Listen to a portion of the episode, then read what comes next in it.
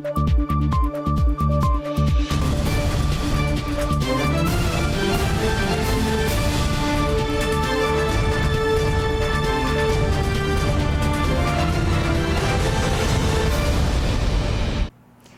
时刻带您迅速掌握潮流趋势，欢迎您收看《财经趋势四点零》，我是赵廷玉。首先来看到台湾工具机工会举办智慧制造 SaaS 云服务联盟成立大会，串联航太制造跟车辆等产业，从奠定格式规范开始，统一资料交换格式，协助中小企业云端数位转型。疫情时代，台湾工具及产业急需数位转型，强化竞争力。台湾工具机工会宣布成立智慧制造 SaaS 云服务联盟，从定定格式规范开始，统一资料交换格式，加速企业云端数位转型。透过定义的资料交换格式，然后达到一个资料互通，能够实现的好。系统间的资料互通，这其实是我们一个主要的一个想法。云端的数位化，我们真的需要去把它整合，不能让现在业界，比如说集团比较大的，还中小，我们这个产业有中小型的，他没有这个能力嘛，我们要推推展的一个规范，因为现在的规范，比如软体都很多种，很多的种类，啊，很多的一个界面。那我们要把它统一一个界面。一二三。台湾工具机工会推动 SaaS 云服务联盟，邀请六大产业工协会、四个法人单位、四十七家厂商，横跨工具机、车辆、航太、软体服务以及水五金产业等，发展跨领域多元产业应用的软体服务联盟。它的效应会在整个产业，第一个，在整个采购降低成本，还有整个市场的界面会比较好为统一。服务的业者。能够去做资料的这些交换，哦，有这样的一个平台功能，那互通有无，那这样我们的整个在谈的工业四点零的智慧制造，才能去跟国际接轨。许文先表示，以工具机产业而言，大约八成厂商是中小企业，期待透过推动 SaaS 云服务联盟，降低采购成本，带动台湾中小企业数位转型。新唐人眼电视高主任张玉婷台台北采访报道。全球供应链加速移出中国大陆，原因例如美洲贸易战、疫情和国际竞争局势。台湾 ICT 资通讯产业呢，也持续思考产线的全球布局。台湾电电工会本周宣布了成立推动新南向的工作委员会，集结产官学研的力量，帮助台厂移出中国大陆，往新南向市场发展。近年来，地缘政治的关系，还有关税的壁垒，呃，让台湾的产业必须要在思考下一个发展。应该是要往哪个地方去走？美中贸易战和疫情加速全球供应链移出中国，台湾在中国发展二三十年的 ICT 产业也不例外。在电电工会的带领下，成立台湾 ICT 产业新南向链接与聚落推动工作委员会，协助台厂建制第三地产业链。新南向政策呢，其实跟台湾的呃地缘政治也会比较先进，也比较接近。然后呃，在南向的这些国家呢，他们拥有了人口的红利，啊，这些对于我们 ICD 产业的产业链的呃建制呢，上面是一个很好的帮助。今年我们会重点在越南跟菲律宾这两个国家。我们在东南亚，呃，南向这个这些国家已经经营非常久的时间。那我想后面。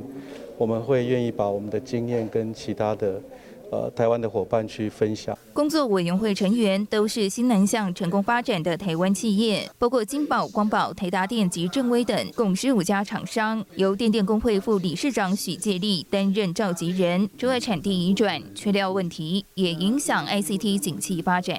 也许下半年我们会看到一些曙光，那甚至缺料的状况是不是能够解得开？这个我不敢预言了哈，但是。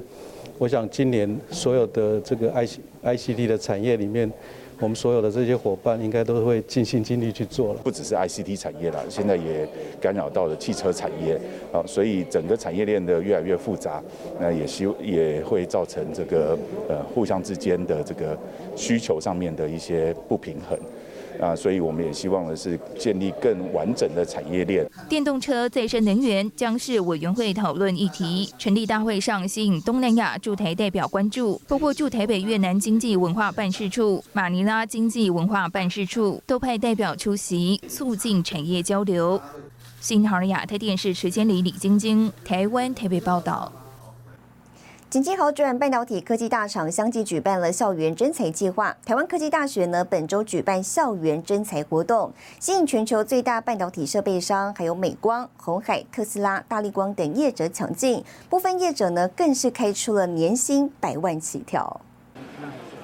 拿起平板，一窥造价上亿的 EUV 极紫外光微影设备，以互动游戏解密半导体制程关键技术。台积电合作伙伴又是全球最大半导体设备商艾斯摩尔，三到四月份巡回全台各大校园，今年要扩大在台湾征求六百位工程人才，每养一个工程师就要砸超过五百万，就是要吸引顶尖学子加入。台湾一直都是在半导随着半导体产业的蓬勃发展，后台湾一直都是在这个产业上面。非常重要的一个设计半导体设计及制造的一个中心，加上我们智慧制造工厂产能的一个增加，所以呢，我们在台湾这边的一个增材的一个力道会持续的增加。各大厂商，国内比较知名厂商，像台积电啊、红海啊，甚至 ASML 都来到我们这边。那这也显示我们学生的竞争力真的是对厂来说有吸引力。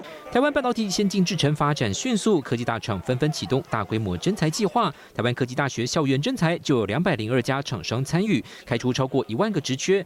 台湾美光、广达、大力光多家指标企业龙头纷纷潜进校园揽才找人，想要运用自己的英文能力这样。主要还是会找一些机可以做一些产品设计的公司，对。通常都听到就是想要去台积里面轮班，像台积电不是在三纳米嘛？我想说如果他之后会不会就挑战那个物理的极限？所以我比较想知道说他们今年大概有开哪一些招募的职缺，然后他们的公司文化，然后跟他们整个员工的互动气氛会是什么样子？学生跃跃欲试，和商艾斯摩尔开出工程师职缺，新鲜人、硕士生年薪百万起跳。此外，台积电今年预计招募九千位新血，网罗各大领域人才。四月十六号起开办暑假实习申请。科技大厂红海今年锁定自通安全、量子计算、电动车、人工智慧、半导体领域职缺，开出大学生起薪四万五，硕士生起薪五万二。电信业龙头中华电信则是因应五 G 线上线下揽才，首度以社群平台直播，今年开出一千八百人生财规模，寻找。科技研发、网络技术类领域高手，多家厂商提供实习机会，也让非应届毕业生找到合适职缺，提前卡位。新台电视胡宗汉、沈伟彤，台湾代表报道。展望下一个产业成长动能，电动车受到瞩目。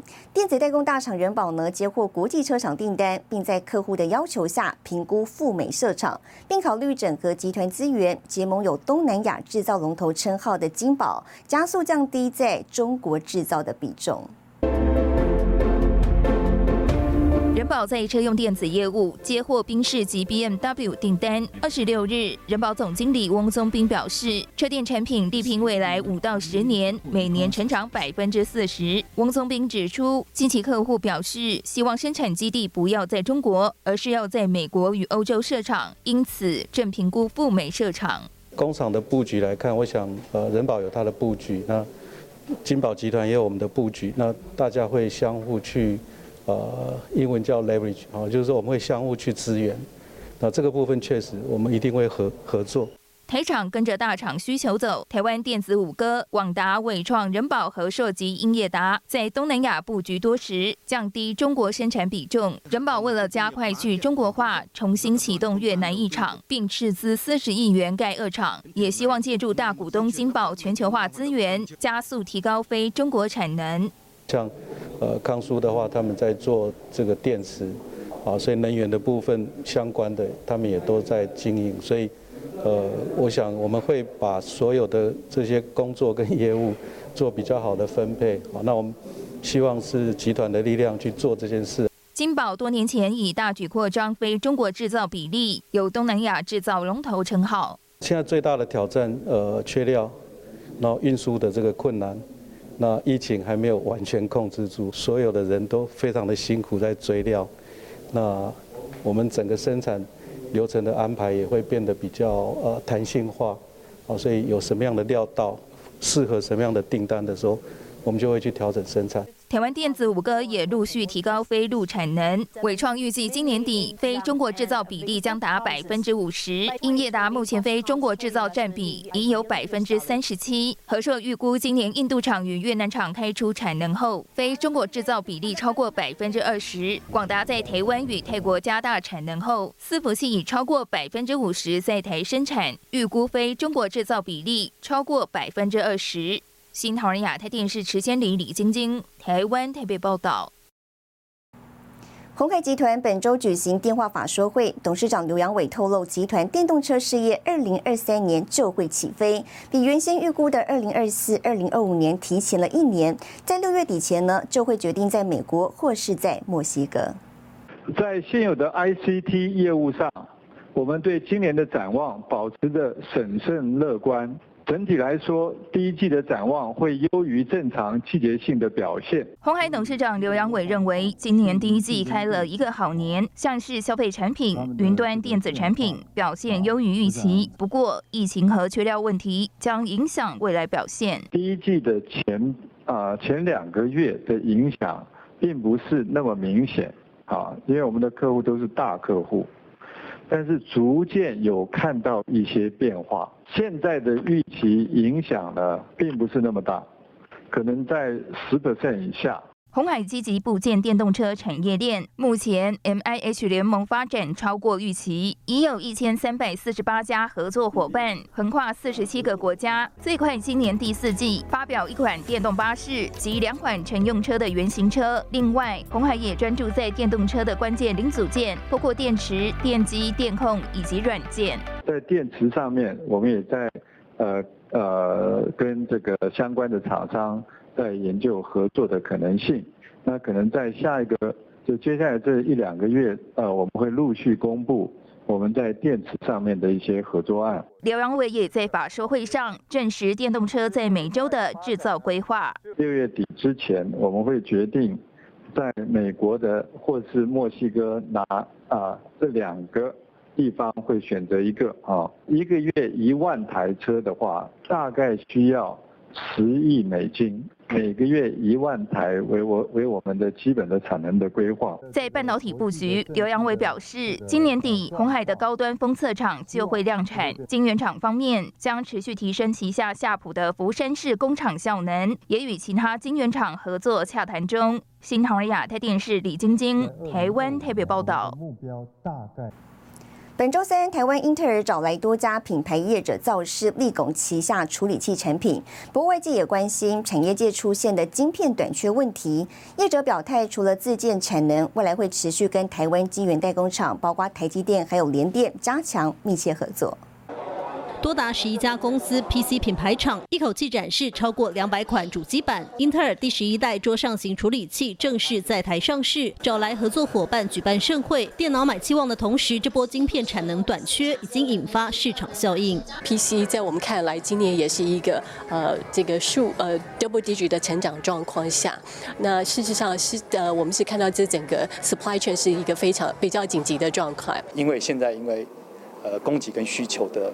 不平衡造成呃原料上涨，我想我们大家都看到了，造成呃这个 logistic 也就是运费的上涨。那这些整个成本的上涨，其实很难避免说终端产品的价格不会动摇。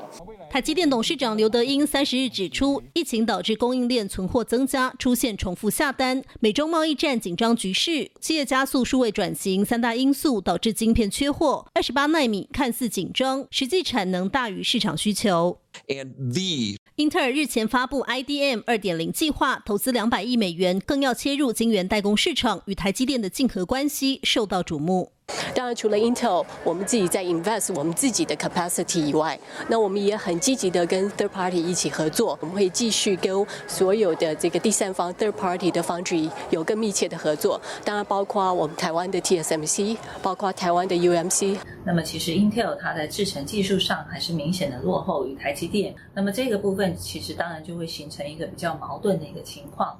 那么，一方面 Intel 又要重返晶圆代工，但另一方面。那么自身又无法满足哦自己本身产品所需要的一个制造。产业分析师看坏英特尔代工业务，短期内依旧得仰赖台厂。目前台积电、联电、力积电与世界先进一共囊括全球百分之六十六的晶圆代工市占率，成为全球最重要的生产重镇，并预估缺货涨价趋势将持续到今年年底。至于是否出现产能过剩，明年才会更加明朗。新唐人亚太电视陈辉模糊宗汉沈维彤，台湾台北报道。好，接着带您看到这一周的财经趋势短波。美国总统拜登的两兆美元基础建设计划，包括投资半导体产业五百亿美元，以补贴晶片美国本体制造跟研发。瑞萨电子纳克工厂十九号失火之后，原本估计生产设备十一台损失，不过二十八号传出消息，设备损失的估计已经提高到十七台，致使车用晶片产能恢复再蒙阴影。波士顿动力自二零零四以四足仿生机器人大狗而声名大噪，二零一六年更进一步推出阿特拉斯二足人形机器人，如今归于平淡，回到现实，乖乖改做目前有明显需求的仓储机器人。去年全面改为线上形式的 WWDC 苹果开发者大会，在疫情尚未完全退去的二零二一年，也确认将会在以让所有开发者皆可免费参与的线上会议形式举行。新唐人亚太电视整理报道。台湾科技龙头广达操刀两厅院新售票系统，借助大数据要来转型艺文产业。更详细的新闻内容，休息一下，马上回来。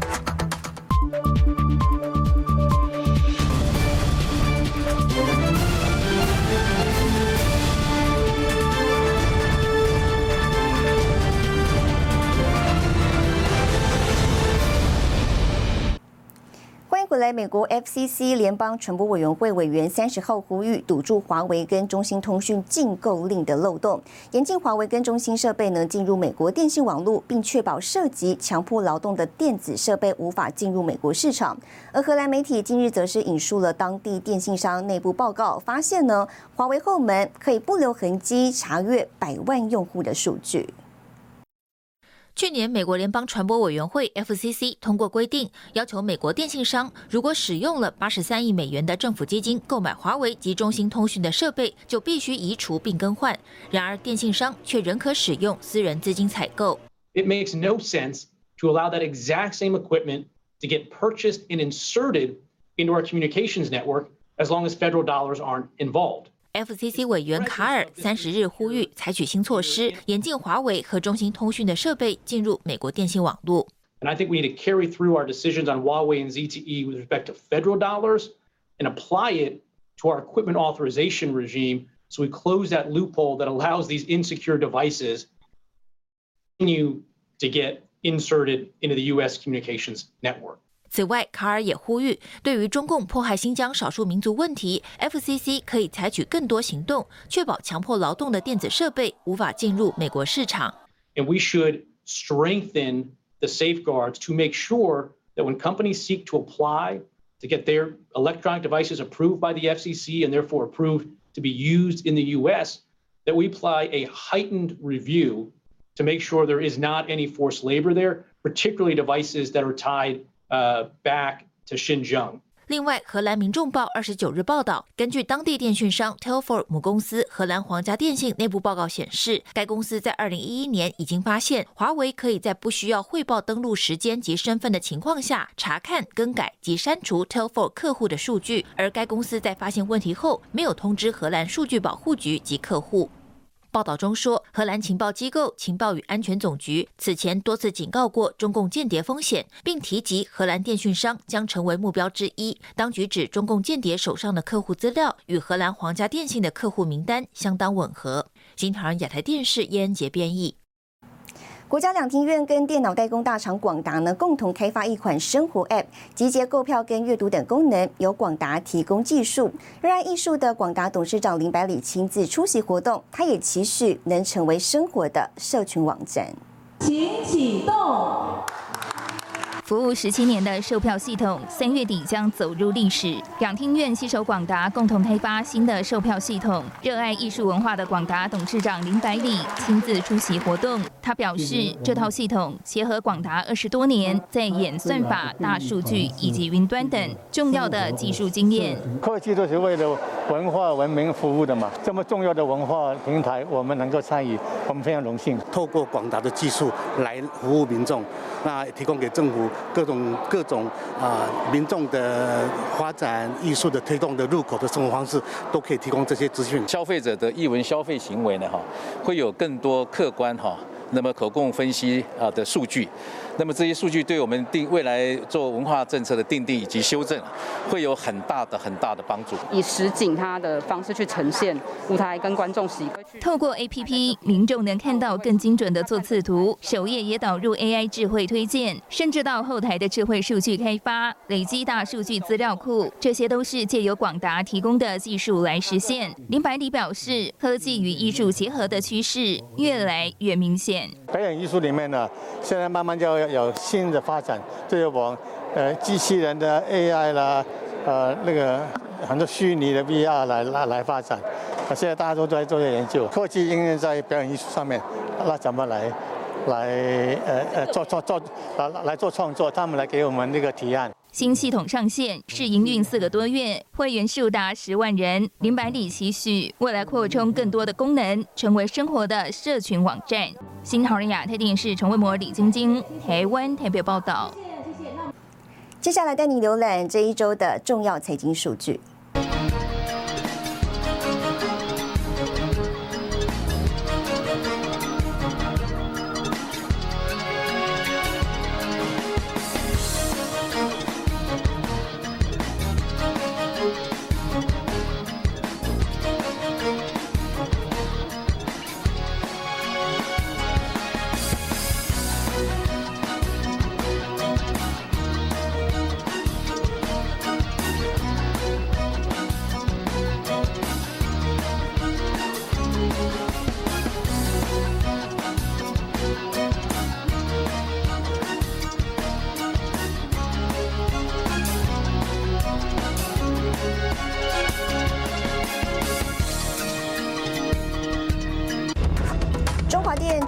金色母子结盟，打造五 G 智慧制造解决方案。更详细的新闻内容，休息一下，马上回来。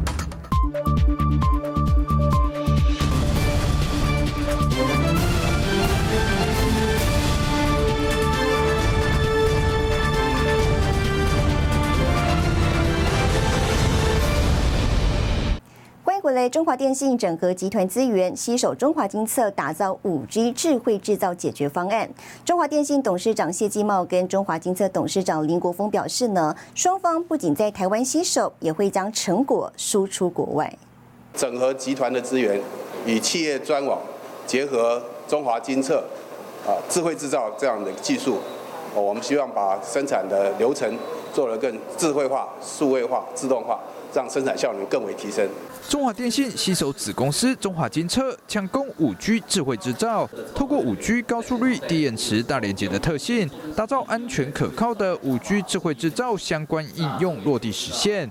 中华金策董事长林国峰表示，公司的智慧制造已在实际生产制造的场域发挥多项成效。我们在我们的呃单个单站的一个良率，可以由百分之六十七提升到百分之九十九。